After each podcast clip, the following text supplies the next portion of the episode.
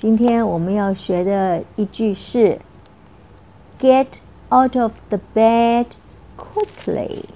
我们都知道 “quick”，q u i c k，quick 是快，quickly 很快的。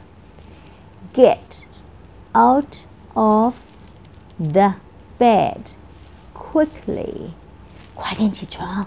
每天早上我们都会面对的问题。Get out of the bed quickly.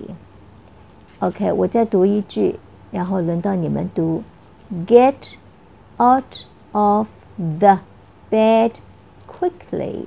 嘿嘿，out of 是起床，get out of 这个两个字通常我们会读在一起。Get out of the bed quickly. B E D bed 床。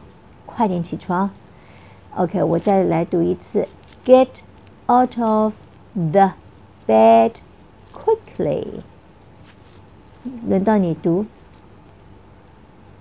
Get out of the bed quickly。你读：Get out of the bed quickly。Okay. Remember, practice makes perfect. Look forward to seeing you tomorrow. Ciao.